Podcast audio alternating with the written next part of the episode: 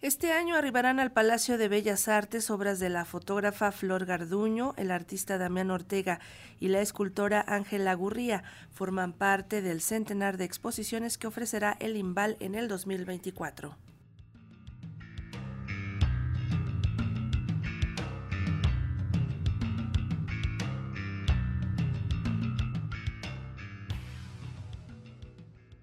Al menos 100 exposiciones albergarán en este año los 18 museos del Instituto Nacional de Bellas Artes y Literatura IMBAL, que darán cuenta de la obra de creadores como la fotógrafa Flor Garduño, el artista Damián Ortega, la escultora Ángela Gurría, entre otros, cuyo trabajo podrá observarse en el Palacio de Bellas Artes como parte de las actividades para celebrar sus 90 años. Será en marzo cuando se inaugure la muestra Flor Garduño, Senderos de Vida, que a decir de Lucina Jiménez, directora del IMBAL, dará cuenta del trabajo de la fotógrafa mexicana.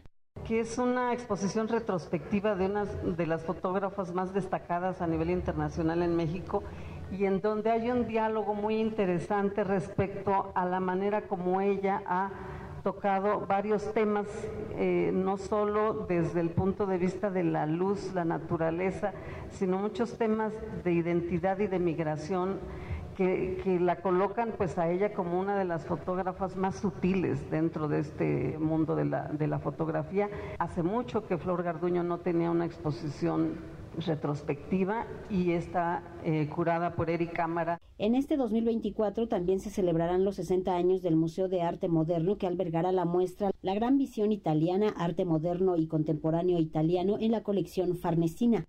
Las exposiciones en los recintos del Limbal en este año tienen como eje los aniversarios de las instituciones y efemérides, de tal forma que Pico y Elote, Damián Ortega, también arribará al Palacio de Bellas Artes. En conferencia de prensa, Lucina Jiménez también se refirió a temas como el aniversario número 50 del fallecimiento de David Alfaro Siqueiros y a una de sus obras más emblemáticas, el Poliforum, que permanece cerrado y en deterioro. Y hemos estado en permanente diálogo con el gobierno de la ciudad.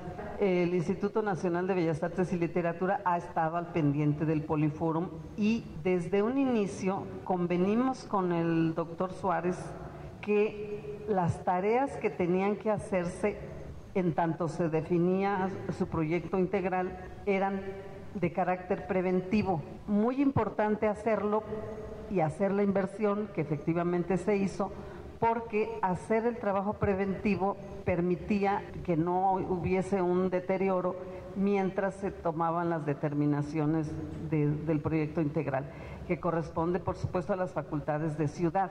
Lucina Jiménez dio detalles de la participación de México en la Bienal de Arte de Venecia. Tiene efectivamente por primera vez un curador latinoamericano y eso le da un énfasis muy importante y efectivamente eh, se hizo préstamo de algunas piezas del Museo Nacional de Arte.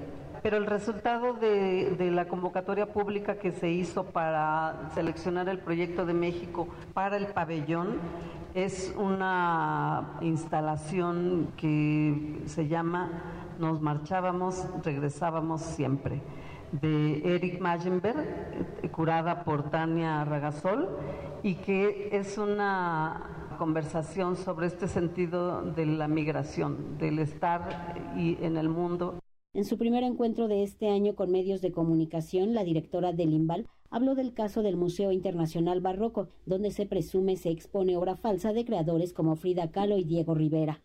El gobierno del estado está haciendo ya su presupuesto para poder hacer la, para poder cubrir los honorarios de los peritos eh, con facultades legales que van a hacer el análisis de las obras. Entonces estamos en esa conversación que el gobierno del estado de Puebla está proponiendo para que se proceda a hacer esa evaluación.